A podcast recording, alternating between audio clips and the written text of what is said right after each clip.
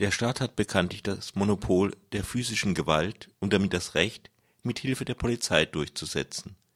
Nun besteht die Polizei aus Menschen, die auch mal Fehler machen können. Da ist es nicht dienlich, dass sie uniformiert und also schlecht zu erkennen sind. Der Versuch einer Anzeige, etwa wegen Körperverletzung im Dienst, scheitert äh, häufig schon deshalb, weil der mutmaßliche Täter nicht zu identifizieren ist.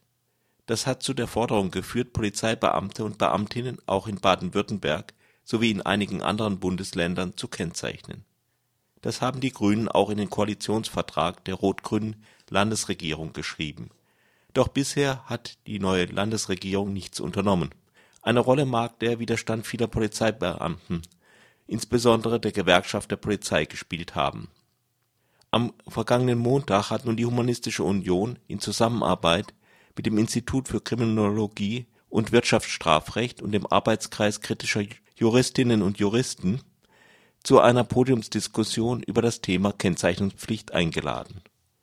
Um es vorweg zu sagen, gut vertreten war auf dem Podium die Polizei, es fehlte dagegen die Politik. Uli Skerl, parlamentarischer Geschäftsführer der Grünen in Baden-Württemberg, musste seine Teilnahme leider wegen anderer Verpflichtungen kurzfristig absagen für ihn gekommen war Armin Bohnert, Polizeibeamter und Dozent an der Hochschule für Polizei mit grünem Parteibuch. Als vehementer Kennzeichnungsgegner mit häufig betontem Bauchgefühl war der Polizeihauptkommissar und der Landesvorsitzende der Gewerkschaft der Polizei Baden-Württemberg Rüdiger Seidenspinner gekommen. An seiner Seite saß Dieter Glitsch, seines Zeichens Polizeipräsident AD von Berlin der seinerzeit die Kennzeichnungspflicht für die Berliner Polizei eingeführt hat, damals auch gegen den Willen vieler Kollegen. Moderiert wurde die Runde durch Malte Marwedel. Malte Marwedel ist nebenberuflich wissenschaftlicher Mitarbeiter der Universität Freiburg, hauptamtlich aber Pressesprecher des Ministeriums für gute Taten. Zu den Hauptaufgaben des Ministeriums gehört es, darauf zu achten, dass Versprechen aus Koalitionsverträgen auch umgesetzt werden auf dem Podium saßen also abgesehen von Malte Marwedel, der als Mitarbeiter des Ministeriums für gute Taten eigentlich wenig mit der Polizei zu tun hat, nur Polizeibeamte. Hören wir uns nun in Auszügen an, was sie zur Kennzeichnungspflicht zu sagen hatten. Mein Name ist Rüdiger Seidspinner, Polizeihauptkommissar, Landesvorsitzender Gewerkschaft der Polizei und ich lehne für die Gewerkschaft der Polizei eine Kennzeichnungspflicht von Kolleginnen und Kollegen in geschlossenen Einheiten komplett ab. Zunächst muss ich feststellen, die Polizei trägt überdurchschnittlich viel Namensschilder im täglichen Dienst. Wir entscheiden selbst, wenn wir in welche Bereiche kommen. Ich habe mehrere Jahre im Rotlichtbezirk Karlsruhe gearbeitet. Da ist es nicht immer so geschmeidig, wenn das Gegenüber gleich von Anfang an weiß, wer du bist. Deswegen nimmst du da dein Namensschild selbstständig runter. Äh, wir haben bei den geschlossenen Einsätzen haben wir bereits heute eine Kennzeichnungspflicht, nämlich die Kolleginnen und Kollegen sind auf der Dienstleitung gekennzeichnet und können runter bis eine Gruppenstärke, das sind sechs, sieben Leute, identifiziert werden. Da weiß man, die gehören zu der und der Gruppe. Und das ist für die Einheitsführer ziemlich schnell herauszustellen, wer ist es? Ist der kleine Dicke, der große Lange, die mit blonden Zopf, die mit einem lockigen Haar, das sieht man. Und somit habe ich sehr schnell, und wir haben auf Nachfrage bei der Staatsanwalt Stuttgart an diesem berühmt-berüchtigten schwarzen Donnerstag keinen einzigen Fall eines Baden-Württemberger Kollegen, wo er nicht identifiziert werden konnte. Das spricht für uns Bände. Und ich stelle mir eine Frage, und die diskutiere ich dann auch immer gern mit Befürworter von der Kennzeichnungspflicht. Ich war in einem Einsatz in Brockdorf.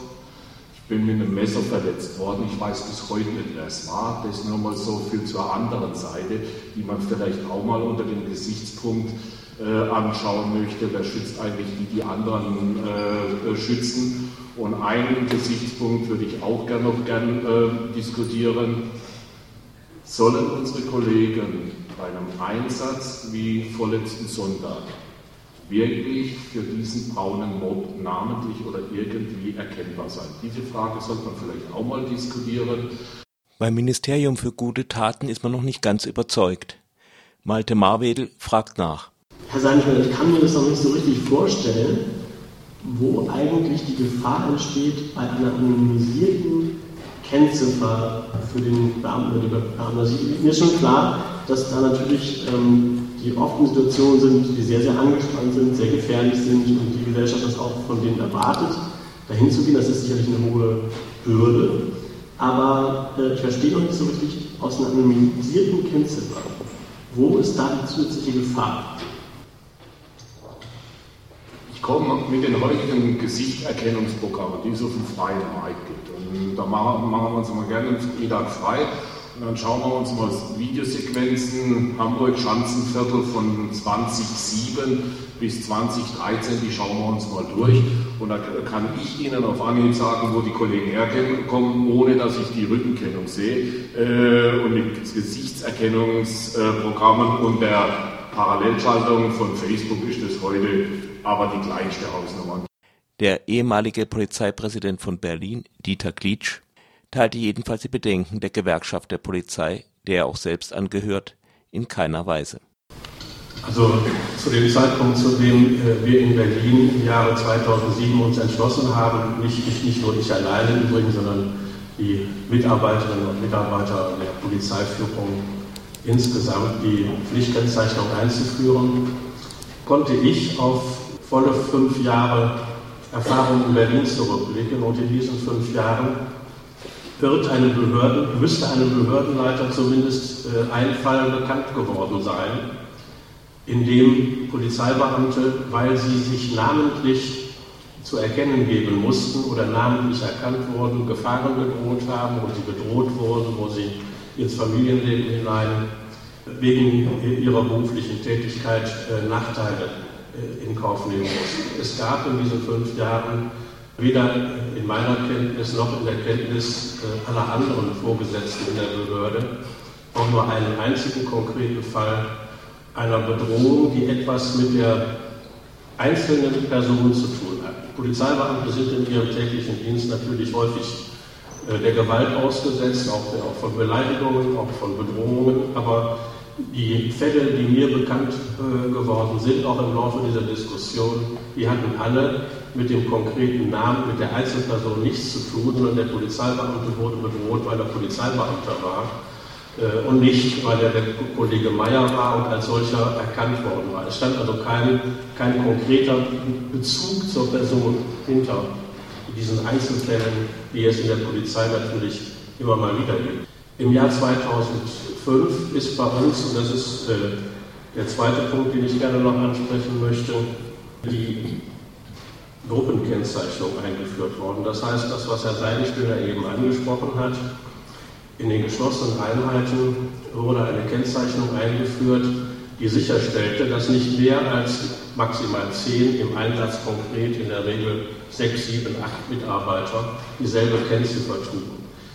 Die Fälle, von denen ich vorhin gesprochen habe, die wissenschaftlich untersucht worden sind, diese 122 eingestellten strafrechtlichen Ermittlungsverfahren wegen Körperverletzung im Amt, waren ausnahmslos Fälle nach Einführung dieser Gruppenkennzeichnung.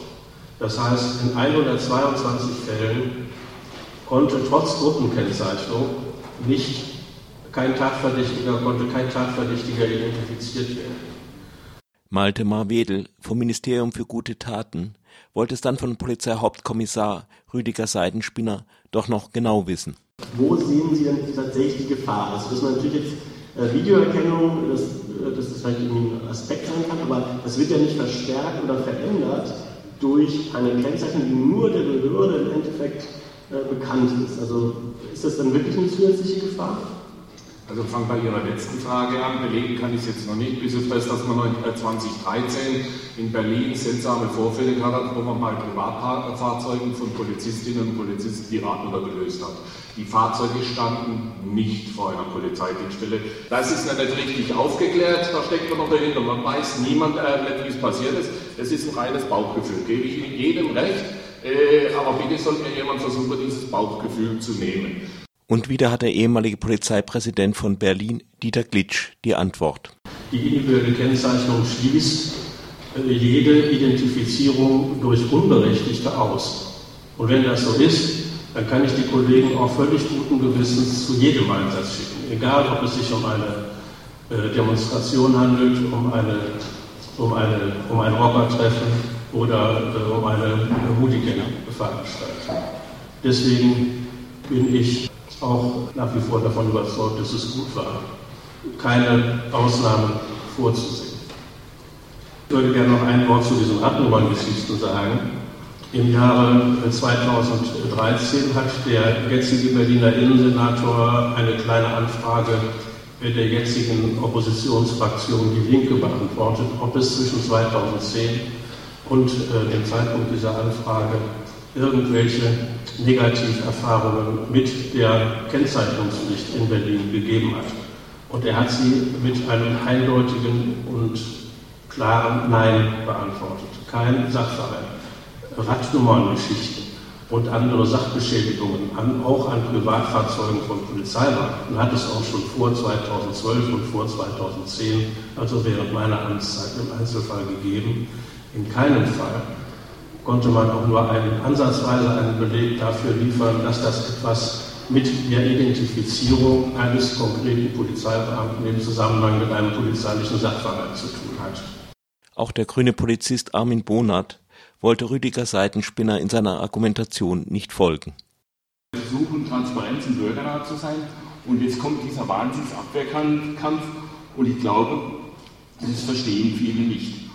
Ich bin der Überzeugung, dass die überwiegende Anzahl der Polizeibeamten auch in geschlossenen Einsätzen rechtmäßig handelt. Und dann müsste ich jetzt meinen Kollegen raten, warum macht ihr, warum macht ihr so ein Theater drum? Ihr habt es gar nicht nötig. Ich glaube, dass ihr gut seid. Ich glaube, dass ihr rechtmäßig handelt. Und deshalb könnt ihr euch auf so eine Kennzeichnungspflicht auch einlassen.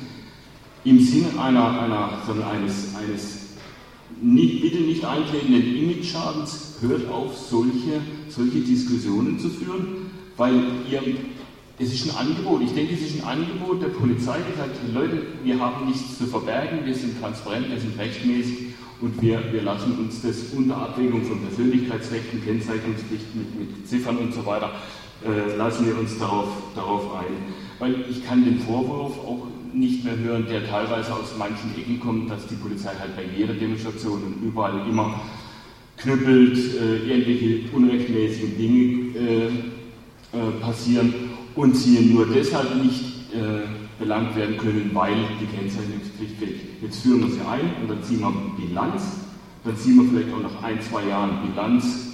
Rüdiger Seidenspinner blieb mit seinen Argumenten gegen die Kennzeichnungspflicht auf dem Podium wie auch später in der Diskussion mit dem Saal ziemlich einsam.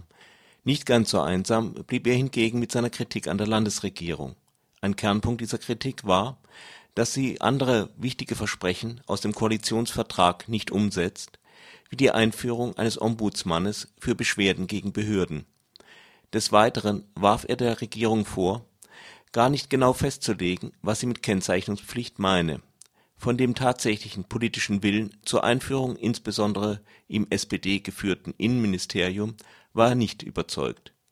Diesmal widersprach der grüne Polizist Armin Bonat nicht gerade, sah aber auch Fehler bei der Gewerkschaft. Einen Beitrag, das muss ich jetzt einfach selbstkritisch sagen, hat auch unsere Gewerkschaft äh, hat dazu beigetragen, dass das Bild der Kennzeichnungspflicht nicht objektiv dargestellt wurde. Da wurden dann äh, auf, auf irgendwelchen Seiten Polizeibeamten, die in Uniform äh, gezeigt, die dann quasi ihr, ihren Namen vorne an der Uniform aufgestickt haben. Das hat ja mit dem eigentlichen Konzept nichts zu tun. Also insgesamt muss, muss man sagen, das, das, das würde ich jetzt einmal sagen, das, das Ministerium, aus welchen Gründen auch immer, das, das weiß ich nicht, ich bin ja nicht drin, äh, von der Informationspolitik dieses, dieses äh, diesen Zug letztendlich aufs falsche Gleiches gesetzt, anstatt offensiv zu informieren, und zwar in der Polizei und auch außerhalb der Polizei, was man eigentlich genau will, hat man es ein Stück weit auch, auch treiben lassen. Es liegt bis heute kein Konzept vor. Und äh, letztendlich hat man dann die Informationspolitik natürlich auch, auch den Gegnern äh, dieser Kennzeichnungspflicht überlassen. Und da kamen dann Informationen subtil über irgendwelche Kanäle, Gewerkschaftszeitschriften rüber, die mit dem eigentlichen Konzept überhaupt nichts zu tun haben. Und jetzt, das muss ich sagen, jetzt ist es eigentlich an der Zeit, aber nicht in meiner Verantwortung. Wir können es auch, auch nur innerhalb der Partei fordern. Jetzt wird es Zeit, das Ganze wirklich mit mit klaren Informationen, mit klaren Umsetzungskonzepten mal zu hinterlegen, in die Öffentlichkeit zu gehen, zu formulieren, was wir genau wollen. Letztendlich ist, ist die, nochmal die anonymisierte Kennzeichnungspflicht, also die Vergabe von, von Nummern, die erst im Nachhinein eine Individualisierung auf der Dienststelle nach entsprechenden Vorfällen, Strafanzeigen und so weiter ermöglicht. Das, das ist eigentlich das Konzept und das muss man jetzt einfach mal äh, in die breite Öffentlichkeit bringen. Okay. Ähm, ja, ich meine, das ist bisschen eine Frage, auch nochmal an Sie, Herr Ronald jetzt. Ähm, warum ist eigentlich da ähm, bisher so, so, wenig passiert? Also, wir hatten vorhin schon mal kurz darüber gesprochen, ähm, aber es besteht da jetzt schon also ein bisschen die Gefahr, dass das hinten überrutscht. Also, wie, wie sehen Sie da äh, die, die, Chancen? Die Gewerkschaft äh, der Polizei hat ja eigentlich eine fundamentale Position von vornherein dagegen äh, gefahren und Herr Skerl ähm, von den Grünen, der eigentlich jetzt äh, heute hier gewesen wäre, war von vornherein sehr, sehr dafür. Ähm, aber Herr Gall, der zuständige Innenminister, hat das eigentlich ähm, immer eher so ein bisschen äh, aufgeschoben. Auch Herr Kretschmer meint, das hätte jetzt nicht die Priorität. Wie schätzen Sie das jetzt denn gerade politisch ein? Gibt es da ein Risiko, dass das in dieser Legislaturperiode vielleicht gar nicht mehr passiert? Und äh, wäre es nicht vielleicht auch in dem Fall dann gut, wenn äh, seitens der Grünen Initiative kommt, dass man in den Landtag gebracht wird, damit es auch wirklich öffentlich diskutiert wird und auch entsprechend transparent verläuft? Jetzt sind wir an dem Punkt, wo, wo ich eigentlich äh, nicht für, für Nudi Skeller antworten kann, weil, weil ich nicht Teil der Fraktion bin. Ähm, und warum es nicht mit der entsprechenden Priorität verfolgt werden, äh, worden ist, dann müssen wir eigentlich den Innenminister mal fragen. Also ich gefühlt, gefühlt ist er, ist er kein Freund der Kennzeichnungspflicht, aber das ist jetzt ein Gefühl. Äh, wenn, wenn, man, wenn man Freunde von, von gewissen Konzepten ist, dann artikuliert man das in der Öffentlichkeit und deshalb habe ich bisher äh, von Ihnen nicht gehört, aber das ist jetzt eine, eine Wahrnehmungssache. Das kann ich natürlich nicht, nicht äh, unterschreiben in jeder Form oder beweisen. Ähm, Daran liegt es daran liegt es wahrscheinlich, es wahrscheinlich daran, dass es eine Koalition ist und dass es unterschiedliche Prioritäten gibt und dass man Rücksicht aufeinander nimmt. Ähm, wir, wir selber als Polizeigrün oder als Landesarbeitsgemeinschaft können eigentlich nur eins machen, das ist das, was wir machen. Wir fordern uns gerade regelmäßig zu unseren Parteitagen ein, jetzt wie am Wochenende, wir sind persönlich dort vertreten und versuchen dort auf diesem Wege natürlich noch ein bisschen ja, Druck aufzubauen.